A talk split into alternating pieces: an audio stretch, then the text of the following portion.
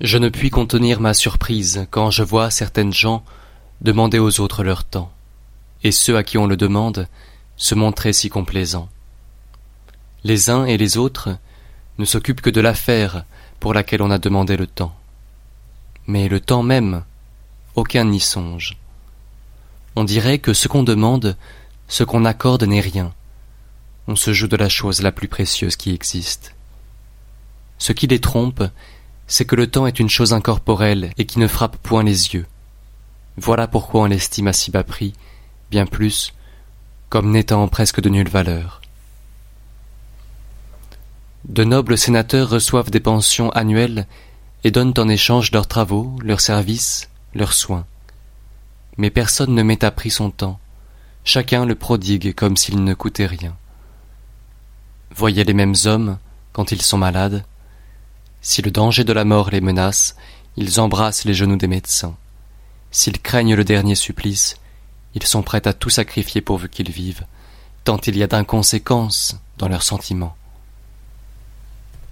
Que si l'on pouvait leur faire connaître d'avance le nombre de leurs années à venir, comme celui de leurs années écoulées, quel serait l'effroi de ceux qui verraient qu'il ne leur en reste plus qu'un petit nombre, comme ils en deviendraient économes, Rien ne s'oppose à ce qu'on use d'un bien qui nous est assuré, quelque petit qu'il soit. Mais on ne saurait ménager avec trop de soin le bien qui, d'un moment à l'autre, peut nous manquer. Toutefois, ne croyez pas que les hommes dont nous parlons ignorent combien le temps est chose précieuse. Ils ont coutume de dire à ceux qu'ils aiment passionnément qu'ils sont prêts à leur sacrifier une partie de leurs années. Ils les donnent, en effet, mais de façon à se dépouiller eux-mêmes, sans profit pour les autres. C'est tout au plus s'ils savent qu'ils s'en dépouillent. Aussi supportent-ils aisément cette perte dont ils ignorent l'importance. Personne ne vous restituera vos années, personne ne vous rendra à vous-même.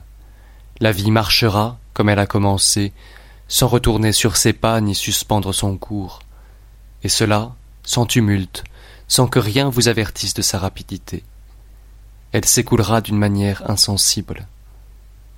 Ni l'ordre d'un monarque, ni la faveur d'un peuple ne pourront la prolonger.